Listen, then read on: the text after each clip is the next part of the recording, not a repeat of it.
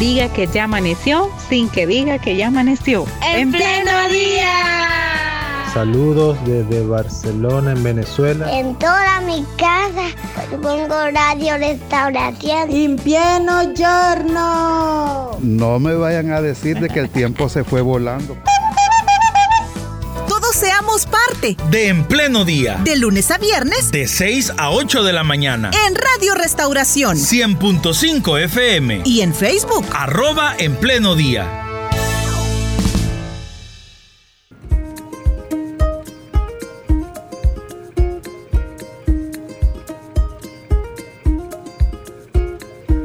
Muy bien, comenzamos ya con nuestra transmisión en línea. Les saludamos con mucho cariño.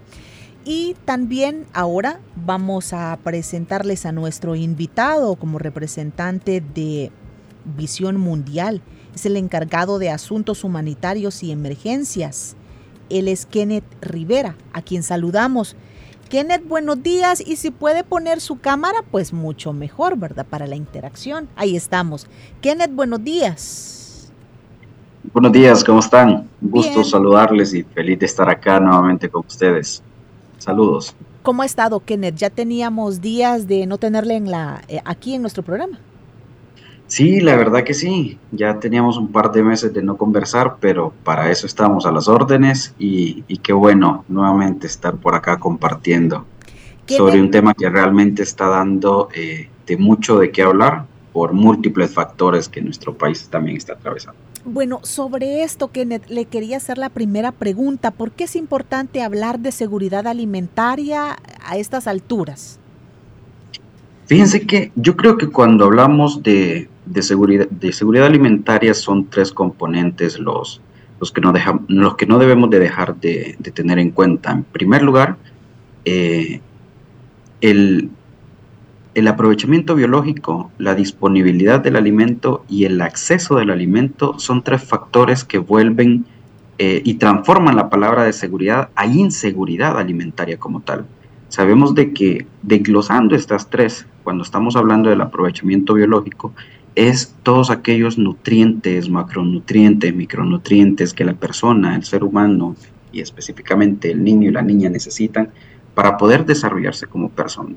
Y cuando hablamos de disponibilidad y acceso, es más que todo la presencia física del alimento como tal, en disponibilidad y el acceso, todas ellas, todos los factores que me van a permitir poder tener eh, o poder llegar hacia ese alimento de manera nutritiva. Entonces, creo yo que podemos arrancar mencionando esos tres componentes que se vuelven clave y que me van a determinar en un lapso de tiempo si mi comunidad, si mi municipio, si mi departamento, si mi país puede llegar a caer en un eh, nivel, un índice de inseguridad alimentaria al tener un desbalance de estos tres componentes claves. Esto se refiere a cultivos. Fíjese que es mucho, eh, en realidad, no necesariamente cuando hablamos de, inseguridad alimentaria podemos estar mencionando o relacionándolo con cultivo específicamente. Como lo mencionaba hace un momento, el cultivo lo pudiéramos encontrar ya en manera de la disponibilidad del alimento. Sabemos de que, y quiero poner un ejemplo, eh, acabamos de, de tener uno de los picos más altos en el último año, en la transición 23-24 del fenómeno del niño entonces eso generó pérdidas en cultivos y eso en subsiguiente eh, nos volvía una limitante en temas de disponibilidad del, alimento, porque hubo mucha producción que se perdió como tal. Entonces la, disponibilidad no, solo va a significar la presencia del cultivo, sino que también va a, disponer o va a significar la presencia de este alimento en un centro comercial, en un determinado lugar específico, ya sea procesado o no procesado, y que cumpla pues, con las características nutrientes que se deben.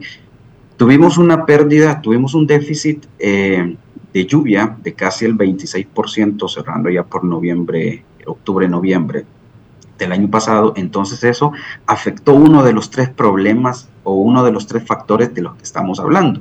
Si la disponibilidad se ve eh, limitada o se ve afectada, por lógica o por subsiguiente, el acceso también, porque si lo vemos ya de manera integral, cuando las familias pequeñas agricultoras o cuando las familias en las grandes ciudades no tienen el acceso disponible al alimento en calidad y cantidad, este acceso se puede ver limitado y el tema de la nutrición igual puede estar comenzando a afectar principalmente a nuestros niños y a nuestros adultos mayores.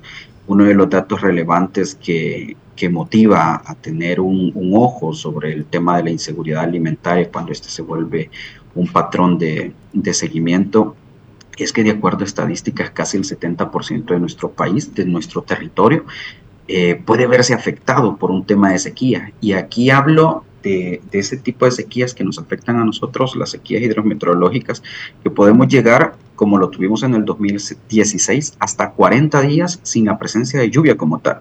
Aunque el día 41 o 42 tengamos esas lluvias torrenciales y que podamos decir aquí subsanamos no, o sea, es el hecho de tener esos periodos cortos, medios y, largos de tiempo sin la presencia o el retraso del invierno, ausencia del invierno, ya dentro de la temporada lluviosa, que me pueden llegar a generar problemas eh, de cultivo y por subsiguiente problemas de inseguridad alimentaria como tal.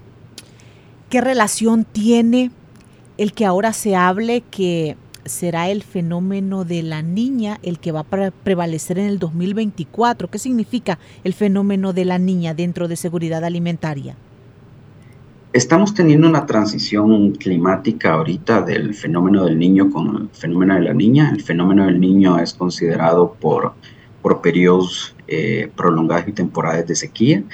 Eh, de acuerdo a, a, la NOAA, la agencia global que, que está dando una vigilancia del clima y y, nuestro Ministerio de Medio Ambiente y Recursos Naturales.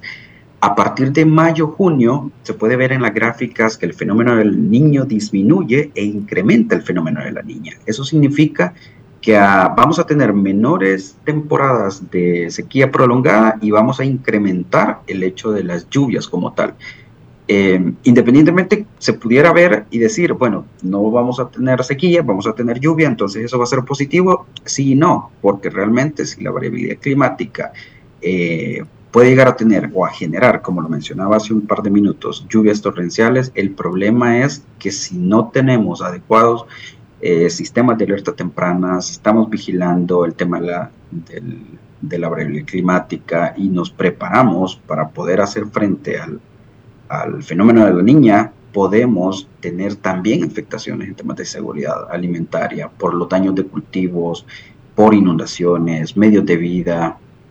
Y las familias, al tener ya un problema de seguridad alimentaria y tener un problema de medios de vida, puede caer ya en un nivel de afrontamiento que está traducido en el buen español a poder hacer uso de sus recursos para poder producir o para poder generar eh, su medio de vida diario y poderlos poner a la venta, disminuir el, el, el consumo de alimento de tres, eh, de tres tiempos a dos tiempos y así sucesivamente. Entonces, eh, sí está bastante correlacionado, quizás a manera de, verlo de, una, de, un punto simple, eh, niño temporada seca, seco, niña eh, temporada copiosa, pero todo va a depender de la intensidad que ambos fenómenos me puedan llegar a generar a los cultivos como tal.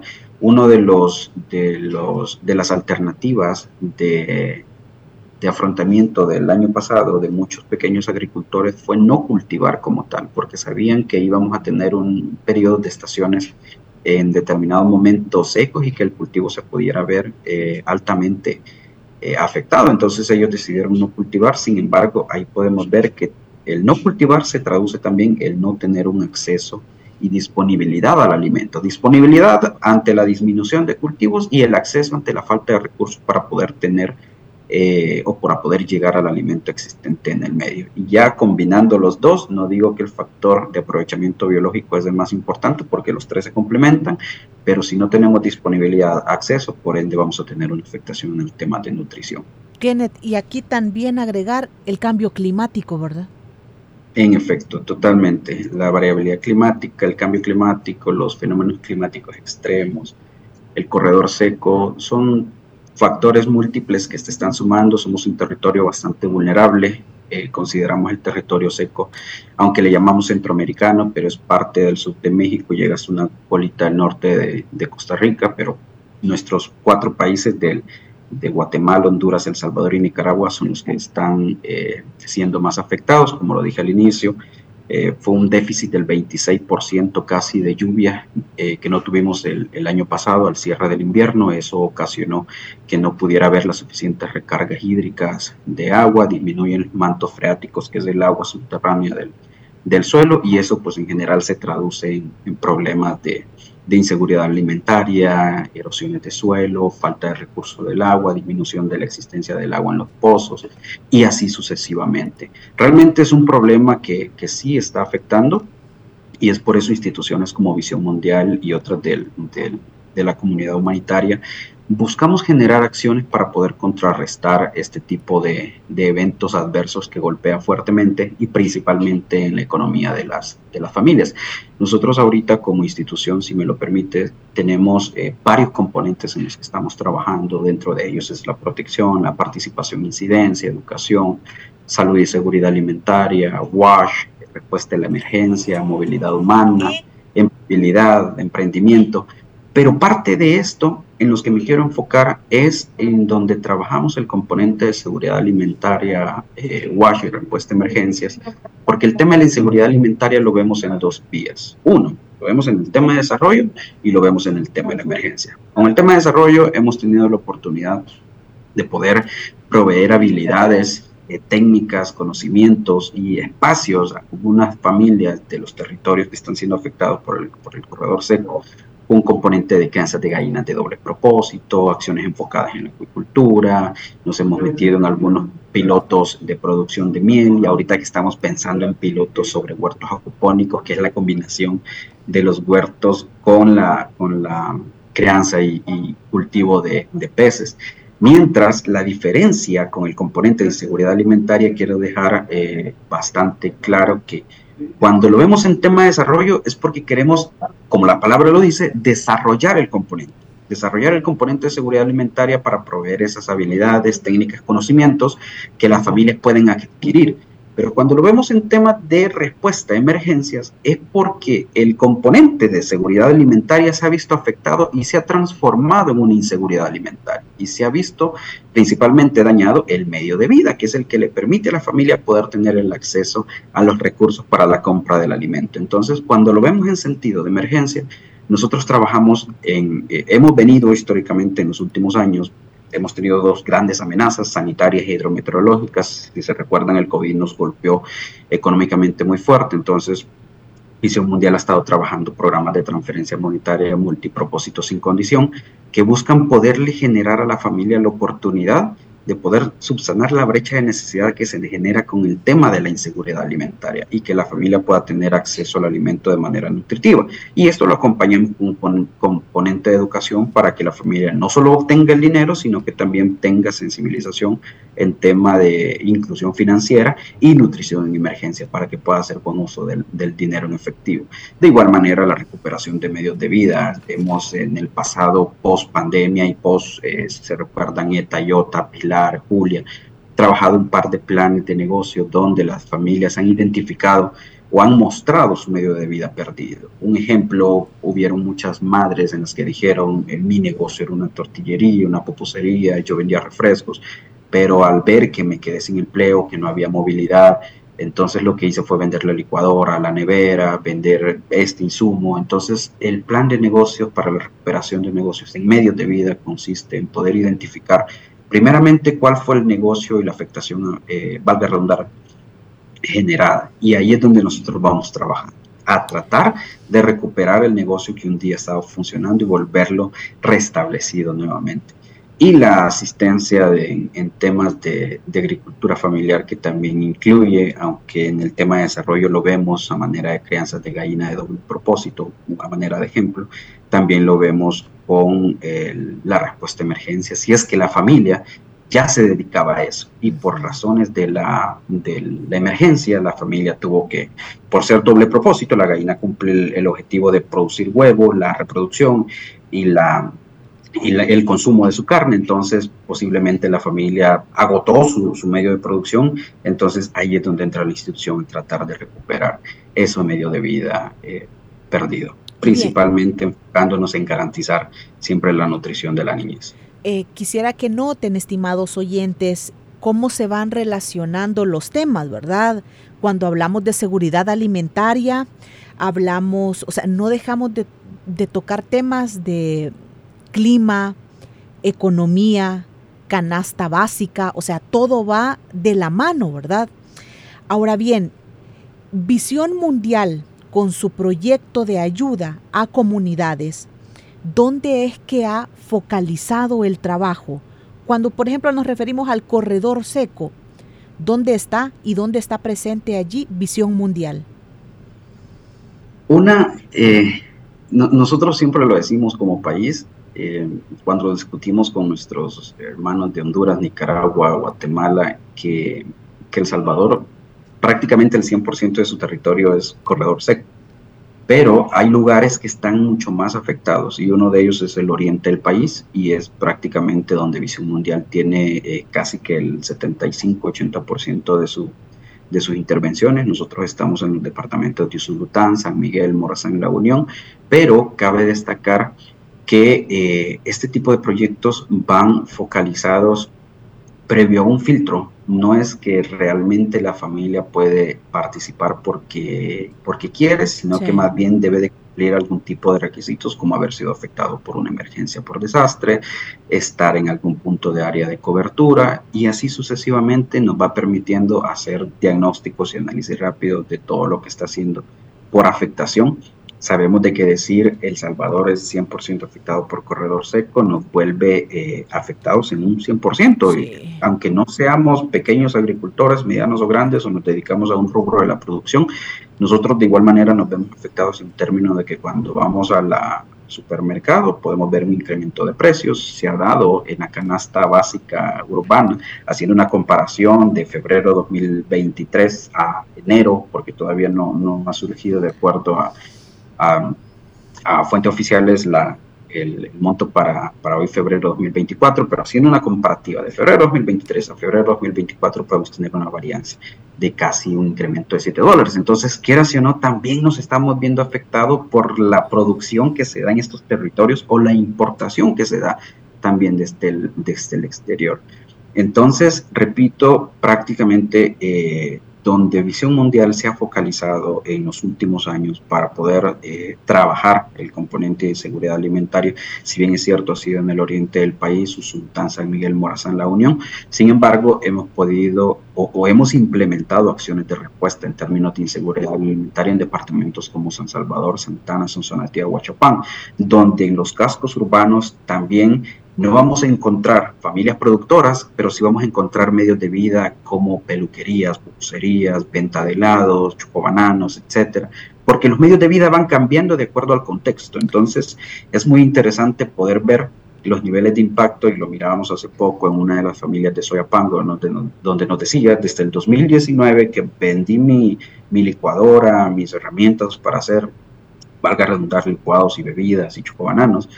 Eh, Comisión Mundial pudimos aprender a hacer un modelo de negocios y todavía recuperé, nos dice las herramientas y a la fecha estamos nuevamente produciendo este tipo de, acciones como las bebidas, los chocobananos que nos están permitiendo eso eh, tener este ingreso. Eso es bueno, Kenneth. A ver, en ese trabajo territorial que hace Visión Mundial, ¿cuál es la fragilidad de las comunidades? ¿Qué es lo que ustedes han observado? Fíjese que parte de ellos pudiera valer también la diversificación del, conocimiento. Por tradición, yo creo que como país hemos caído en un punto del monocultivo, si lo vemos en ese sentido, o de la única eh, adopción de una o dos prácticas para la, para la generación de los medios de vida. Entonces, Primero, si comenzamos a diversificar el conocimiento técnico de la familia para poder tener ese abanico de opciones, de decir, desde los sistemas de alerta temprana voy a identificar que este año no va a haber lluvia o va a haber un exceso de lluvia o no voy a tener las condiciones climáticamente adaptables para que mi medio de vida o mi medio de producción o socialmente no voy a tener las condiciones para que mi medio de vida del sector urbano se pueda desarrollar pero si yo tengo una alternativa B, C y D, yo voy a poder tener un acceso al alimento que de pronto no me genere el 100% de la necesidad mensual, pero sí voy a tener una disminución de la brecha de necesidad. Y eso hace que también para las agencias de ayuda humanitaria se vuelva mucho más fácil poder asistir a este tipo de familias, porque ya no necesitamos el 100% de la ayuda humanitaria, sino que ya esas brechas de necesidad se acortan. Entonces, consideramos de que la diversificación del alimento o la diversificación del conocimiento, mejor dicho de esta manera, puede permitir a nuestras familias que están en un contexto más de vulnerabilidad y constante fragilidad poder tener una, una alternancia al momento de producir. Porque al final lo que queremos es poder mantener una seguridad alimentaria versus los contextos de inseguridad alimentaria y poder apoyar para que dentro de la familia salvadoreña y principalmente de los que están en, en cobertura de las áreas de trabajo de visión mundial se pueda tener un acceso adecuado, una disponibilidad adecuada y sobre todo puesto que esto genere un aprovechamiento y uso biológico del alimento como tal. Y en los lugares donde ustedes están llegando, me imagino que a esos lugares no llega un proyecto gubernamental. Fíjese que todo es complementario, la verdad. Nosotros tratamos de trabajar de la mano con todas las instancias del gobierno en ese sentido y con la misma comunidad humanitaria como tal. Esto para no generar una duplicidad de esfuerzo. ¿Y a qué me refiero con esto? Si nosotros vemos que en un territorio A ya hay un apoyo de gobierno, ya hay un apoyo externo de otra organización, nosotros focalizamos esa ayuda en un territorio B, donde posiblemente la ayuda pueda que está, pero no esté enfocada en un tema de seguridad alimentaria, sino que posiblemente esté enfocada en un tema de salud, en un tema de educación, en un tema de wash o de agua. Entonces lo que buscamos es también generar esa complementariedad para que se genere un apoyo integral con todo el tema de la comunidad humanitaria, con, el tema del, del apoyo gubernamental. Más que todo por ahí va nuestro foco. ¿A qué le debemos de prestar atención nosotros como población? Cuando nos referimos a seguridad alimentaria, en general, quienes viviendo en, en, el occidente o en la zona central o paracentral, ¿a qué le debemos de prestar atención más con lo que usted nos ha explicado, ¿verdad? De las condiciones del clima que se pueden presentar en este año. Hay muchos factores de los cuales nosotros debemos de estar eh, primero sensibilizados, conocedores y, con, y sobre todo con acceso a la información. Yo creo que uno de ellos, y va a depender también de qué tipo de producción o de qué tipo de medio de vida sea el que de mi familia depende.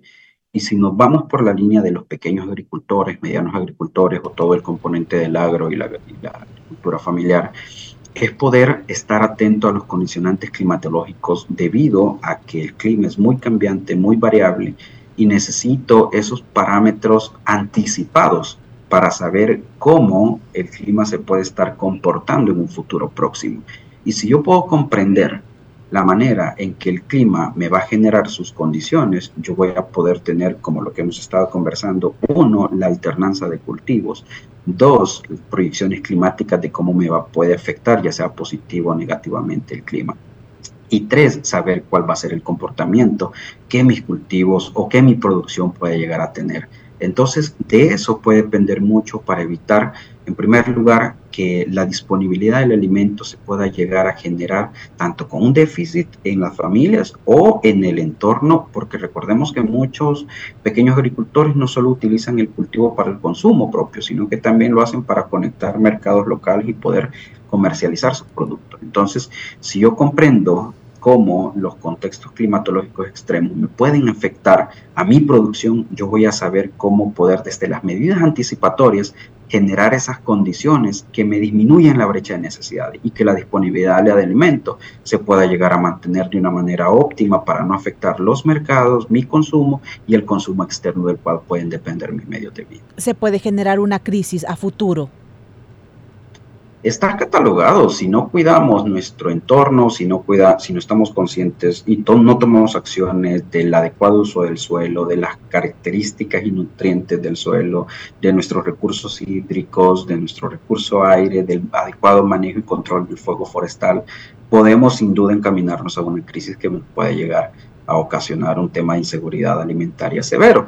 No lo digo yo, lo dicen las estadísticas, que de aquí al 2100 la temperatura del planeta puede incrementar condicionalmente. Entonces, la pregunta es, qué estamos haciendo y qué podemos mejorar hoy en día para poder tener esas prácticas climáticamente amigables que nos permitan seguir explotando de manera controlada los recursos naturales, porque los recursos son finitos, es el mismo recurso que ha existido desde la formación hasta la fecha, es esa misma gota de agua que ha estado circulando, la que consumieron millones de años atrás y la que seguimos consumiendo ahora, entonces eh, eso nos deja un mensaje claro de reflexión, es momento de cuidarlo, es momento de difundir, es momento de informar adecuadamente sobre las condiciones climáticas y tomar conciencia para el adecuado uso, aprovechamiento y cuidado de los recursos naturales, porque quiera o no, son los que nos van a permitir poder seguir eh, teniendo el acceso al alimento que consumimos a día a día en nuestra mesa. Visión Mundial puede atender eh, algunas dudas o solicitudes que tengan algunas personas de repente para poder mejorar esta condición?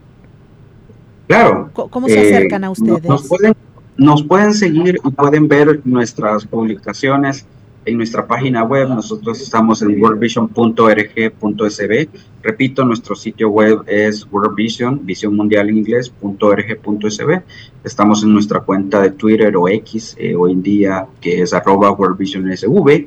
Eh, nos pueden seguir en Facebook, World Vision El Salvador, en Instagram también estamos como World Vision y en nuestro canal de YouTube que es World Vision El Salvador. Nosotros estamos constantemente eh, publicando acciones de las que estamos teniendo. Tenemos ahorita el lanzamiento de una campaña que se llama Regreening, reverdeciendo el corredor seco, donde nos estamos uniendo la visión mundial de Nicaragua, El Salvador, Honduras y, y Honduras, Guatemala, El Salvador y Nicaragua, perdón, donde queremos fomentar la cultura de reverdecer el corredor seco para poder devolver los nutrientes eh, al suelo. Entonces, ahí pueden ir viendo, podemos interactuar en, en, nuestras redes sociales, pueden dejarnos preguntas y ahí vamos a ir tratando de solventar dudas, interrogantes, cuestiones, sugerencias o nos vemos también muy agradecidos cuando también existe el, feedback desde nuestros públicos beneficiados, ya que nos debemos a ellos principalmente. Muy bien, espero que con esta respuesta le hayamos contestado a una de nuestras oyentes quien nos hacía la pregunta, ¿verdad? Para, para llegar a un centro escolar. Ella ya vivió la experiencia con visión mundial con el apoyo de un emprendimiento y dice, realmente estoy muy agradecida por todo cuanto cuidan. Entonces, eh, ella también hacía la pregunta sobre otro, otro proyecto y espero yo que, que la respuesta de Kenneth sea útil para usted y para otros de nuestros oyentes que ya estén prestándole atención al tema de la seguridad alimentaria. Kenneth, muchas gracias por habernos atendido y explicado todo esto. No, muchísimas gracias a ustedes. Esta es su casa y estamos felices de compartir cada vez que se pueda y cuando nos inviten, claro está. Muy amable y buen día, Kenneth. Feliz día para todos ustedes y a los que nos escuchan también. Bendiciones. Perfecto, amén. Son las 8 de la mañana con dos minutos, 8 con dos minutos. Muchas gracias por haber estado pendiente de esta transmisión en línea. Vamos a despedirnos de quienes nos han visto a través de las redes sociales. Que Dios les bendiga y nos quedamos aquí en cabina para continuar pues con la programación que le hace feliz. Hay mucho más que queremos compartir con ustedes en este día. Por favor, continúe con esta programación. Tenemos más para compartir a través de los programas, los espacios de oración, las predicaciones, como el estudio bíblico, que es el que precisamente tengo que preparar a continuación. Que Dios les bendiga.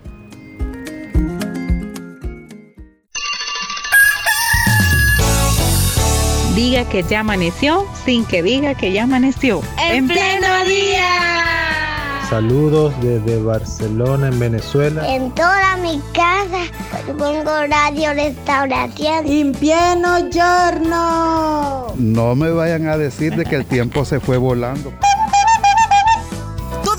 seamos parte de En Pleno Día. De lunes a viernes. De 6 a 8 de la mañana. En Radio Restauración. 100.5 FM. Y en Facebook. Arroba En Pleno Día.